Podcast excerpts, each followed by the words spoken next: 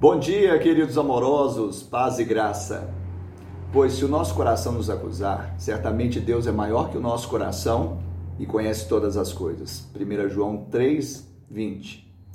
Talvez alguém me pergunte, pastor, estou em crise, estou passando por momentos difíceis da minha vida, como guardar o meu coração? Então ouça, primeiro, guarde no coração a palavra de Deus. Segundo, tire do tesouro ou do bom tesouro do coração a palavra de Deus, o que é bom, o que você pode declarar com a sua boca a respeito da sua vida para promovê-la. Terceiro, reconheça que ele te ama com amor incondicional. Ainda que o seu coração te acusar, Deus é maior que o coração. E se ele não acusar, você tem confiança diante de Deus, não pelo que você fez, mas pelo que o Filho fez por você.